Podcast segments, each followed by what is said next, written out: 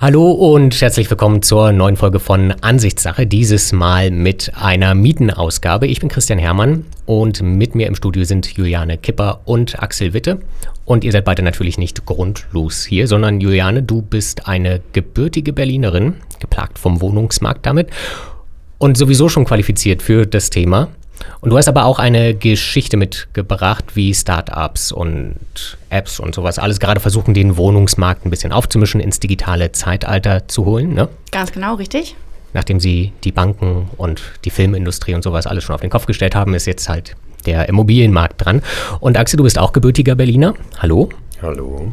Du beschäftigst dich bei uns sehr mit den Bereichen Ratgeber, Verbraucherschutz und bist deshalb der ideale Ansprechpartner für Themen wie Miete, Mietrecht, Vorkaufsrecht, das ja auch gerade so ein bisschen Schlagzeilen macht hier in Berlin. Das stimmt auch alles, hoffe ich? Das stimmt auch alles, ja. Wunderbar, dann haben wir das ja schon mal geschafft. Zu euren Geschichten kommen wir ein bisschen später. Erstmal wollen wir kurz über das sprechen, warum wir eigentlich hier sind und über Mieten generell sprechen. In Berlin beginnt nämlich morgen am Samstag, 6. April, die Initiative Deutsche Wohnen enteignen mit ihrer Unterschriftensammlung. Ist jetzt nicht sonderlich schwer zu erraten, worum es da geht. Private Wohnungsbauunternehmen wie die Deutsche Wohnen, aber auch wie die Vonovia sollen enteignet werden, weil sie in Anführungsstrichen Miethaie sind und auf Kosten der Mieter ihre Unternehmensgewinne in die Höhe treiben. Was die genau geplant haben, also die Bürgerinitiative und ob das sinnvoll ist, das klären wir gleich. Wir machen vorher noch ein bisschen Werbung in eigener Sache. Sie finden alle unsere Podcasts natürlich auf ntv.de und bei uns in der NTV-App, aber auch bei iTunes, Spotify, Deezer und überall sonst, wo es Podcasts gibt. Dazu gehört auch unser Wieder was gelernt Podcast. Da haben wir diese Woche über die potenziellen Nachfolger von Theresa May, der britischen Premierministerin, gesprochen. Es waren zum Beispiel ein Laughingstock und Teflon Jeremy im Angebot. Nur falls ihr schon, ich weiß nicht, ob ihr schon reingehört habt. Natürlich. Natürlich, wunderbar. Ja, und wir hatten noch zwei Folgen zur Solarenergie und zur Frage, wie wir die denn bitte speichern können, damit die Energiewende gelingt und warum es die eigentlich nur auf dem Dach gibt, die Solarpaneele und nicht auf unseren Pullis. Könnt ihr da auch noch erfahren. Und wir haben auch noch Klamrots Konter als Podcast. Da war diese Woche der CDU-Generalsekretär Paul Ziemiak zu Gast. Das finden Sie da auch alles. Werbung Ende. Kommen wir zur Bürgerinitiative Deutsche Wohnen enteignen. Die fangen morgen an, Unterschriften zu sammeln mit einer großen Demo hier bei uns vor der Tür auf dem Alexanderplatz. Das Ziel, wir haben es schon so grob umrissen, sie wollen große Unternehmen, äh, enteignen im weitesten Sinne. Sie wollen vergesellschaften, ist, glaube ich, der Begriff, den Sie auf Ihrer Homepage verwenden Bisschen und berufen sich ausgedrückt. Genau, ja. nicht, nicht, nicht ganz so sozialistisch. Und berufen sich da auf Grundgesetzartikel 15. Kennt ihr den auswendig? Sonst, ich habe ihn. Wer, wer möchte? Nee, kannst du gerne zitieren. okay. Ja. Ich habe ihn einmal, einmal aufgeschrieben. Da steht drin, Grund- und Boden, Naturschätze und Produktionsmittel können zum Zwecke der Vergesellschaftung durch ein Gesetz das Art und Ausmaß der Entschädigung regelt, in Gemeineigentum oder in andere Formen der Gemeinwirtschaft überführt werden. Für die Entschädigung gilt dann Artikel 14 Grundgesetz, Absatz 3, Satz 3 und 4 entsprechend. Da steht dann einfach nur drin, dass die natürlich dementsprechend entschädigt werden müssen, diese Unternehmen. Konkret geht es dann bei der Bürgerinitiative um Unternehmen, die in Berlin mehr als 3000 Wohnungen besitzen. Das betrifft Berlin und Umgebung vor allem die Deutsche Wohnen, die hier 115.000 Wohnungen besitzt und dann doch immer wieder, auch bei dir, glaube ich, Axel, mit regelmäßig fragwürdigen Methoden auch in den Schlagzeilen landet, was Mieterhöhungen und Modernisierungen angeht. Hat nicht viele Freunde unter den Mietern, sagen wir es mal so. Ich habe noch ein Zitat von Lucy Riddler, dass äh, sie stammt von der Linken, von der Partei. Die hat mal gesagt, die Deutsche Wohnen setzt darauf, 5% ihrer Mieter pro Jahr heraus zu modernisieren, weil das natürlich diese, du kennst das auch, Axel, die beliebte Methode, man modernisiert Wohnungen, dann darf man die Mieten erhöhen und die Mieter, die sich das nicht mehr leisten können, die ziehen dann aus. Werden ausgezogen. Werden ausgezogen, mhm. genau. Und wenn diese Bürgerinitiative erfolgreich ist mit Volksbegehren und Volksentscheid, ist der, das langfristige Ziel, 200.000 Wohnungen zu vergesellschaften. Juliane, du hast dir netterweise mal angeguckt, wie genau das funktionieren wird, wie der Ablauf dieser Bürgerinitiative ist. Wie gesagt, morgen geht's los. Genau, so ganz von jetzt auf gleich funktioniert das natürlich nicht. Ähm, der Weg zum Volksentscheid ist so ein bisschen ein dreistufiges Verfahren. Du hast es gerade schon ein bisschen angekündigt. Ab morgen startet also quasi die erste Hürde, die es zu nehmen gilt. Und zwar hat die Initiative sechs Monate Zeit, insgesamt 20.000 Unterschriften von wahlberechtigten Berlinern einzusammeln. Das ist jetzt nicht allzu viel, würde ich mal einschätzen. Es gilt auch als sehr wahrscheinlich, dass diese Anzahl relativ schnell die Hürde geknackt wird. Ähm, ich glaube einfach, so, selbst wenn die Leute jetzt nicht prinzipiell für Enteignung sind, ähm, da mal eine Unterschrift zu setzen, ein bisschen als Protest, um das ja Gefühl zu haben, was zu tun, das werden auch Leute auf jeden Fall tun, die nicht so Bock auf Enteignung haben. Es funktioniert ja auch immer ganz gut, wenn man dann Miethaie ja. Mhm. dazu sagen kann. Das, das, zieht ja schon, schon ja. genau. Das wir, wäre ja nicht der erste Fall, wo die, die populistischste aller Formulierungsmethoden Erfolg hat. Ja, genau. Aber nachdem halt diese 20.000 Stimmen eingesammelt wurden, ähm, gilt es noch eine zweite Hürde zu nehmen. Dann ähm, müssen nämlich 170.000 gültige Unterschriften innerhalb von vier Monaten gesammelt werden. Das heißt, äh, die Hürde wird noch ein bisschen höher gelegt im zweiten Schritt. Und erst wenn das auch erfolgreich war, kommt es zum endgültigen Volksentscheid, wo dann gefragt wird, ob die großen Wohnungsbauunternehmen wie die Deutsche Wohnen, wie Vonovia enteignet werden sollen. Ähm, und das ist dann am Ende auch erst erfolgreich, wenn 50 Prozent der hm. Abstimmenden mhm. und mehr als 25 Prozent der Wahlberechtigten dem zugestimmt haben. Und erst dann wird aus diesem Vorhaben Realität. Und genau, und wir sollen dann bezahlbaren Wohnraum in Berlin haben, Axel. Das ist, mhm. glaube ich, die, die Pro-Seite, wenn man das jetzt mal versucht aufzuteilen in Pro und Contra. Die Realität ist, dass wir sehr knappen Wohnraum haben und deshalb sehr hohe Mieten. Und diese Bürgerinitiative möchte etwas dagegen unternehmen, nachdem die Politik in den letzten Jahren, glaube ich, mit praktisch jeder Initiative gescheitert ist. Gibt es denn, also gibt es noch, wenn man absieht davon, dass es darum geht, so großen Unternehmen mal in die Schranken zu weisen. Gibt es noch etwas anderes, was für die Bürgerinitiative spricht? Also ich denke, dass das als politisches Druckmittel auf jeden Fall in Ordnung geht ähm, da Fehlsteuerung am Wohnungsmarkt darauf aufmerksam zu machen mhm. und äh, versuchen da einzuschreiten. Grundsätzlich gilt, glaube ich, dass politische Forderungen nicht immer realistisch sein müssen, um auch relevant zu sein. und ähm, insofern doch hat es in jedem Fall eine Relevanz. Ob das dann so umsetzbar ist, ja. rechtlich, äh, das wird sicherlich die große Frage sein. Vor allen Dingen entsteht dadurch ja kurzfristig hm. kein hm. neuer Wohnraum. Erstens entsteht gar kein neuer ja, Wohnraum wird und Wohnraum es umverteilt. wird, wird, wird äh, kurzfristig auch kein vergünstigter Wohnraum zur Verfügung stehen, weil das wird sicherlich eine lange, lange juristische Schlacht geben.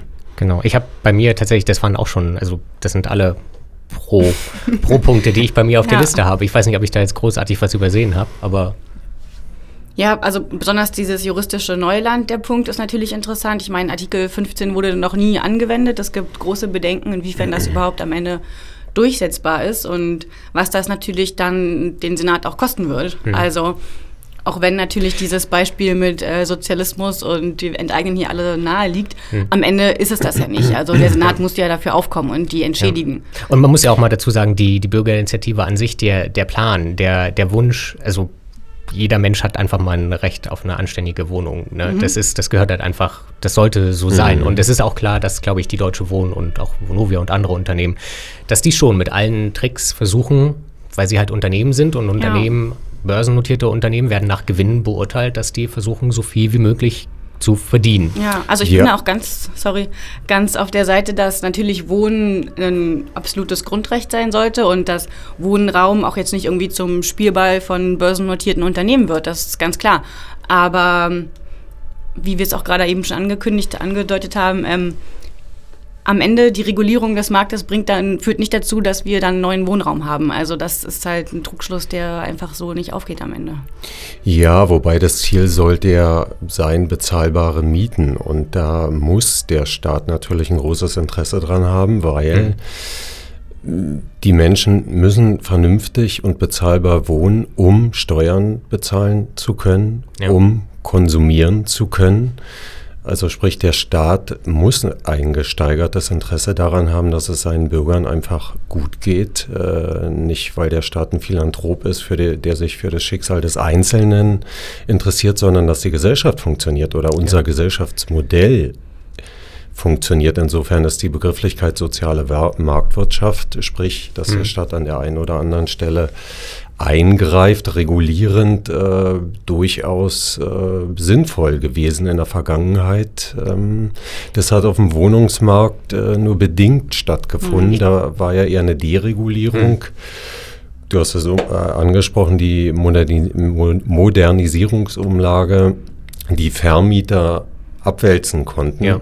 mit 12 Prozent, völlig überzogen, selbst nach Meinung der Bauwirtschaft jetzt auf 8% wieder zurückgenommen äh, wurden, aber es herrschten zumindest auch sehr lange doch Zustände, die dem, ja, dem wilden Immobilienmarkt in die, in die ja. Hände gespielt haben. Wobei aber zu viel Regulierung auch immer Problem ist, das, das ist ja, glaube ich, einer der, der Hauptgründe, die, der genannt wird, wenn es darum geht, warum werden so wenige neue Wohnungen gebaut, dass mhm. wir zu viele Bauvorschriften ja. haben. Das, das, ist, das, ist, das ist ganz bestimmt so. Deswegen soziale Marktwirtschaft war ja eigentlich immer bewährt, genau diesen Spagat hinzubekommen, zwischen Unternehmertum zu fördern, hm. weil man kann ja auch nicht, das wäre sicherlich die eine große Gefahr auch bei, bei dieser Initiative, dass man Investoren äh, verschreckt weil wenn die Enteignung droht, wer baut noch? Äh, mhm. Das darf natürlich auch nicht passieren. Also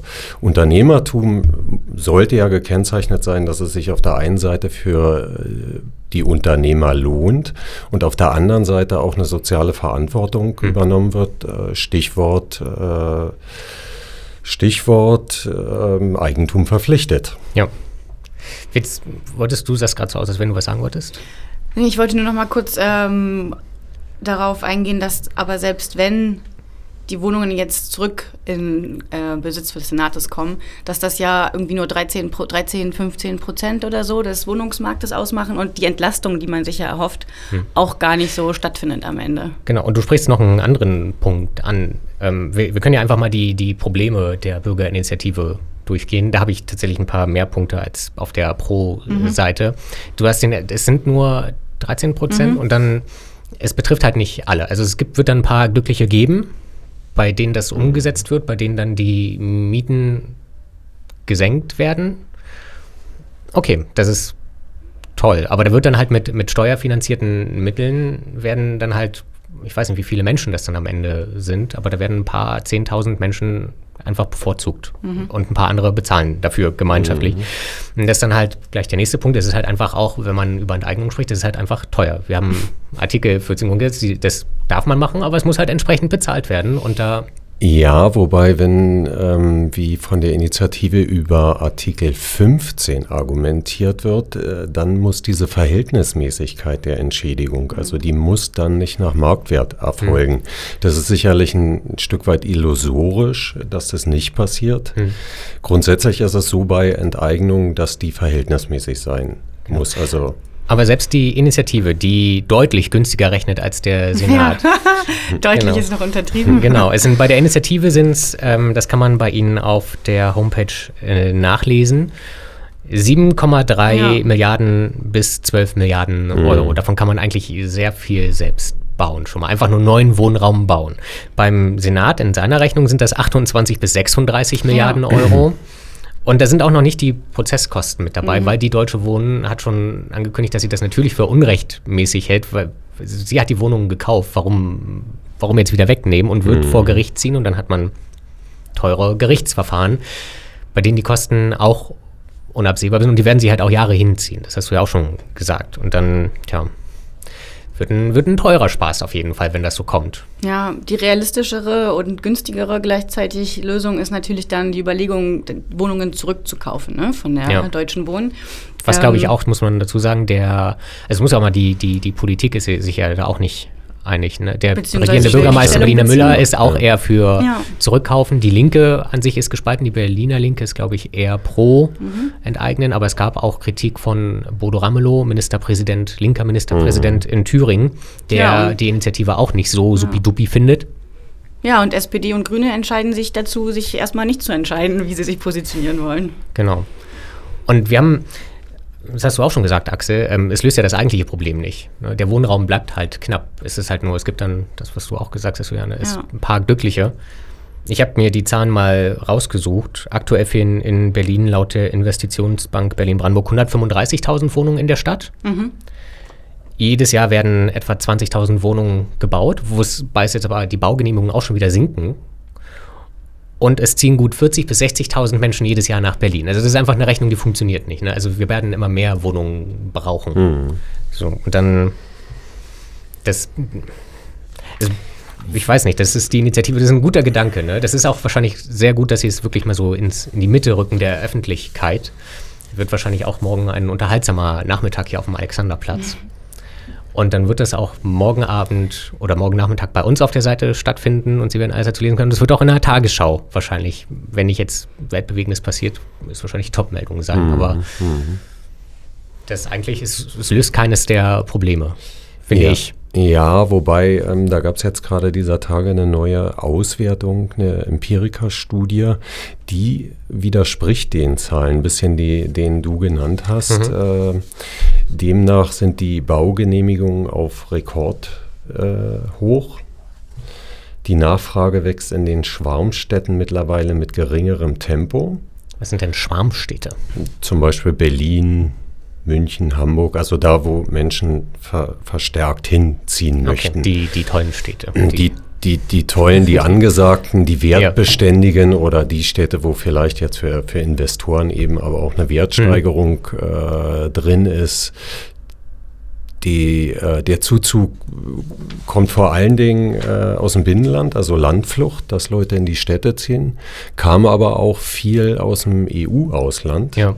Das hat äh, unter anderem Wir halt hatten auch noch die Flüchtlingskrise, darf man auch nicht vergessen. Genau, hat auch eine Rolle gespielt, allerdings nicht so eine große Rolle wie beispielsweise der EU-Einzug. Also und gerade aus den Krisenländern Spanien, Italien, Griechenland ist da eine Menge passiert. Aber äh, laut dieser Studie nimmt das langsam ab. Gleichzeitig werden mehr Baugenehmigungen oder deutlich mehr Baugenehmigungen erteilt. Also sprich, da, da steigt die Aktivität. Und diese Studie sieht auch, ähm, dass durchaus eine Eintrübung der Konjunktur vor der Haustür steht oder stehen könnte. Und spätestens dann soll es mit der Wanderlust vorbei zu sein Die, bei den, bei den Leuten, weil sie dann vielleicht doch lieber da bleiben, wo sie schon sind äh, Ja. und eben keine Wagnisse eingehen und in die große Stadt gehen oder Okay, wir werden die Studie auf jeden Fall verlinken. Ich bin, aktuell bin ich noch nicht überzeugt, glaube ich. Also, ich kann mir jetzt einfach, also würdest du, wenn du davon träumst, nach Berlin oder Hamburg zu ziehen, würdest du dich davon stoppen lassen, dass eventuell die Konjunktur ein bisschen am Abkühlen ist? Also bei den meisten, das ist doch irgendwie so in der Jugend, in der Schulzeit geboren, der, der Wunsch, in die große, weite Welt bei hinauszuziehen. jungen, bei jungen Menschen ist das ganz bestimmt so, aber dann so ab einem etwas gesetzteren Alter, glaube ich, spielt es schon äh, eine große Rolle. Spielt ja auch immer, die, die Frage ist ja immer, was ist die Alternative?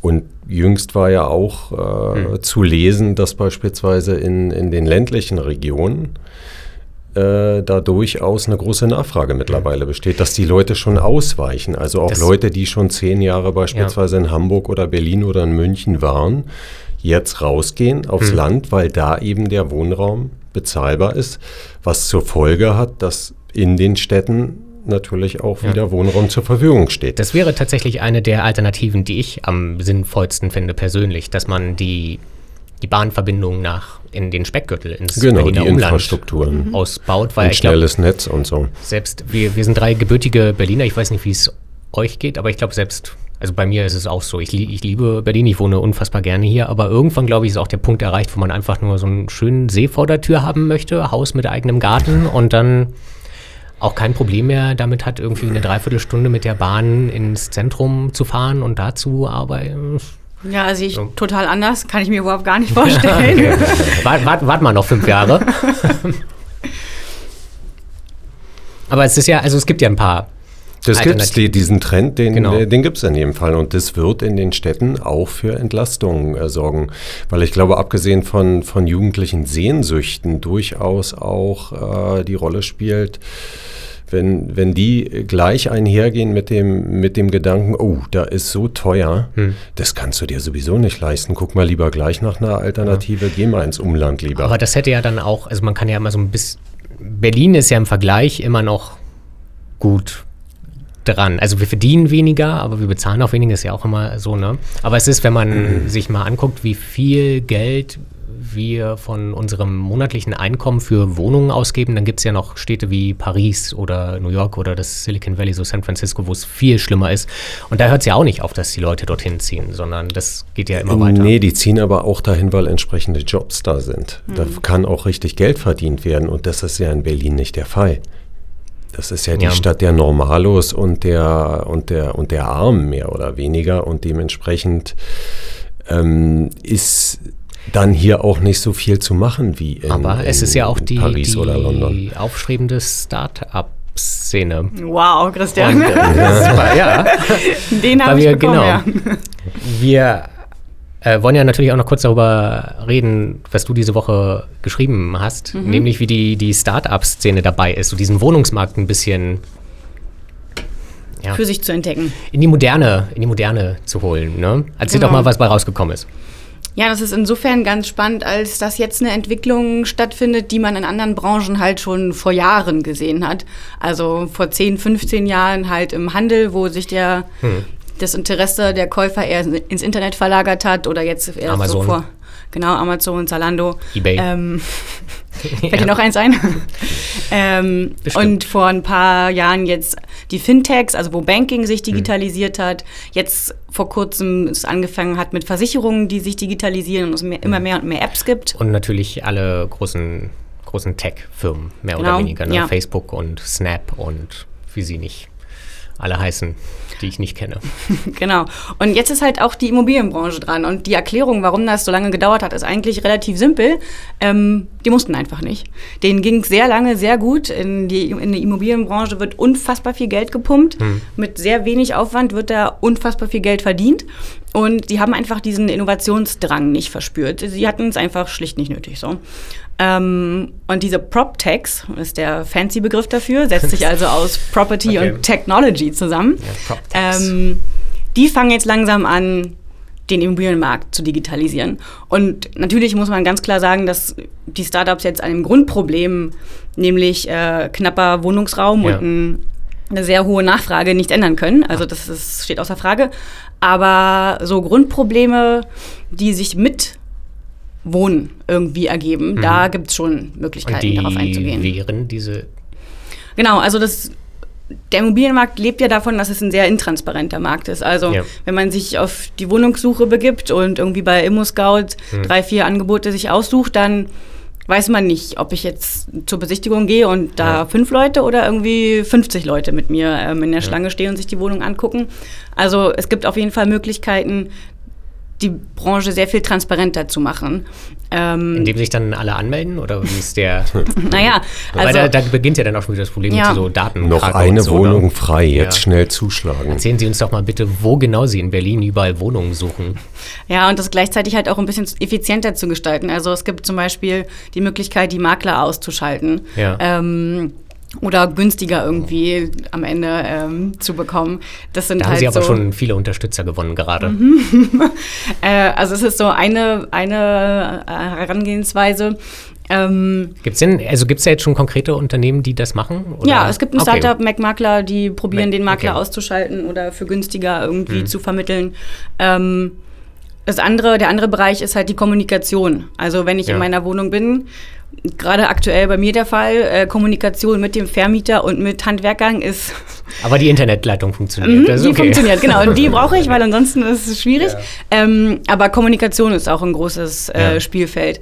Ähm, wenn man irgendwelche Termine machen will, ehe man den Vermieter erreicht hat, ehe man irgendwelche ähm, Verabredungen getroffen hat. Also da einfach Prozesse, Kommunikationswege digitalisieren, eine App zwischenschalten, wo ich direkt irgendwie die ähm, Handwerker erreichen kann, mhm. selber die Termine ausmachen kann, ist noch was, wo Startups gerade die ähm, den Markt für sich entdecken. Oder ein ganz anderes beliebtes Thema auch Nebenkosten. Ja. Nebenkostenabrechnungen. Da sind wir auch wieder bei Transparenz. Ähm habe ich gerade hab ich gerade auch in der äh, nicht unwichtig für die Steuererklärung. Ah ja. Mhm. mhm. ähm, also Qualitätsprüfungen, was Nebenkosten angeht oder Abrechnungen allgemein auf seine Richtigkeit ja. überprüfen, ähm, ist vielleicht dann auch ähm, äh, ein Feld, wo es auf ja. jeden Fall schon viele Möglichkeiten gibt, das einfach ein bisschen ähm, einfacher zu gestalten alles. Okay.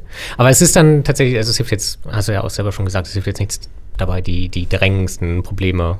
Genau, also ne? so dieses große ähm, Schwerpunkt Problemfeld Supply, also mhm. dass einfach kein, das Angebot zu ja. gering ist, können sie insofern halt einfach wirklich nicht ähm, lösen, weil die Regularien haben wir am Anfang auch schon ein bisschen besprochen also sie sind halt abhängig davon, ne? Also auch so agil Startups sein können. Sie treffen natürlich auf eine sehr etablierte alte Branche und können nur hm.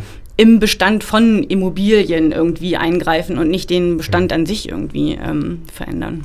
Es gibt noch, ähm, wenn es darum geht, mehr Wohnraum zu schaffen oder die, die Mietpreise einzugrenzen. Ähm, Wohngeld, was haltet ihr mhm. von diesem Vorschlag? Das ist ja, es gibt, wir hatten, das ist jetzt ein paar Monate her, dass die Mietpreisbremse verschärft werden soll, aber da sagen auch, ich glaube, mhm. es ist selten, dass man sowas sieht, aber die kommen mhm. wirklich, jede Studie sagt eigentlich auch die, die von der Regierung selbst in Auftrag gegeben werden, halt Mietpreisbremse bringt es auch nicht am Ende, weil sie weil man dann auch wieder an den Punkt rauskommt, der, wenn meine Gewinne schon automatisch gedeckelt sind, dann warum soll ich dann neue Häuser bauen und neue Wohneinheiten bauen? Mhm. Und wenn dann der, der, nächste Vorschlag war, dann auch von in Berlin Mieten komplett zu deckeln irgendwie. Mhm.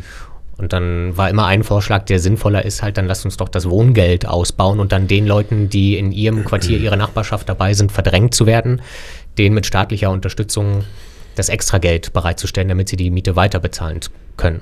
Ja, bloß auf der anderen Seite muss man da natürlich wahnsinnig aufpassen, dass man ähm, sozusagen den Vermietern nicht ihre Rendite auf Staatskosten äh, finanziert.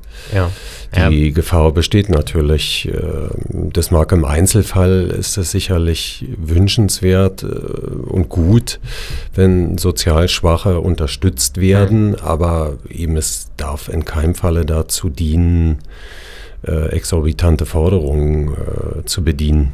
Ja, hat natürlich auch wieder seine eigenen Probleme, dass dann, wenn man die Grenze festlegt, bis dahin mhm. oder dann und dann mhm. gibt es Wohngeld, dann ist halt ein Euro mehr und es gibt kein Wohngeld mehr und dann hat man halt auch wieder Pech gehabt oder so. Also es das ist, ist auch klar, keine gerechte Lösung. Nee, eine, eine, eine vollständige Recht, Gerechtigkeit wird es da nie geben. Aber hm. trotzdem, wenn da einigen mit geholfen ist, um, um die drängendsten Nöte zu vermeiden, kann das schon Sinn machen. Wenn es hm. Tatsächlich äh, kann das, darf das aber natürlich nicht als Einzelne funktionieren. Bei der, bei der Mietpreisbremse ist ja das Problem, dass Verstöße dagegen gar nicht sanktioniert werden. Ja.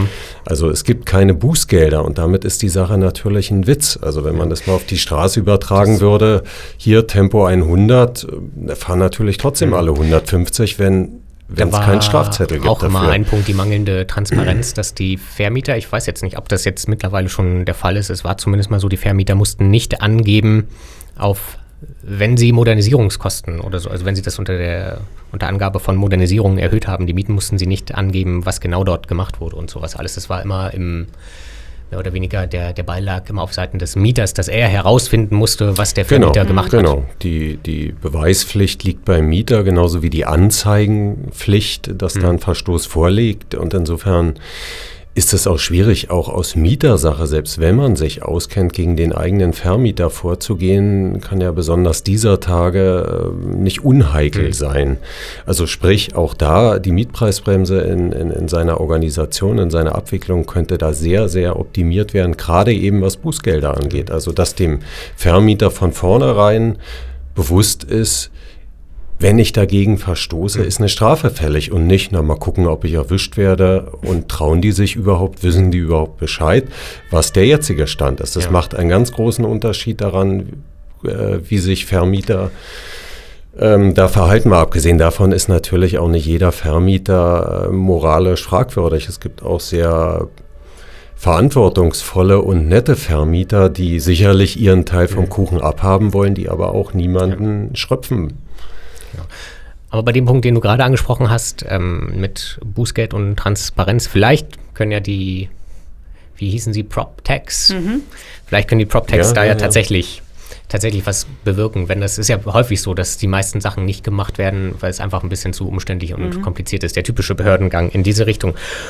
Okay, wir müssen äh, zum Ende kommen. Habt ihr noch irgendetwas, was ihr loswerden wollt zu dem Thema? Ansonsten bleibt, ja.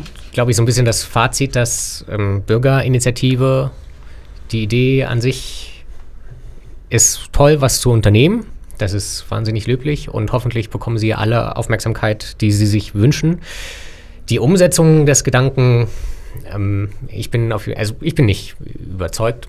Wer weiß. Ich denke, dass einen, einen Strauß von Maßnahmen bringen mhm. muss, um die Phase zu, zu überbrücken. Also, wie gesagt, Mietpreisbremse, Wohngeld, ähm, so eine Initiative, die einfach Druck mhm. macht und auf der anderen Seite klar äh, Deregulierung. Äh, es muss mehr Bauland zur Verfügung gestellt werden, es muss mehr gebaut werden. Mhm. Das steht natürlich äh, fast an oberster Stelle, überhaupt neuen Wohnraum zu schaffen, weil der Mietpreis kann nur dann sinken, wenn das Angebot größer ist als die Nachfrage. Genau, das ist ein sehr sinnvolles Konzept, das es, glaube ich, in der Marktwirtschaft, in der Wirtschaft schon einige Zeit gibt. ähm, ich glaube, wir sind soweit fertig. Falls Sie, liebe Hörer, Fragen, Anregungen, Kritik haben, gerne auf Twitter at ntvpodcast. Da erreichen Sie uns und alle anderen Podcasts. Ansonsten danke, Juliane, dass du dir Zeit genommen hast. Danke für die Einladung. Sehr gerne. Und äh, auch bei dir natürlich. Danke, Axel, ja, dass du da warst. Danke auch. Du hältst uns auf dem Laufenden, wie das mit Mac Makler und allen anderen Prop-Tags weitergeht. Ja. Und ansonsten bedanke ich mich natürlich auch bei Ihnen fürs Zuhören. Ich bin Christian Hermann. Wir sind am Ende. Die nächste Ausgabe von Ansichtssache gibt es nächste Woche. Tschüss und bis dann.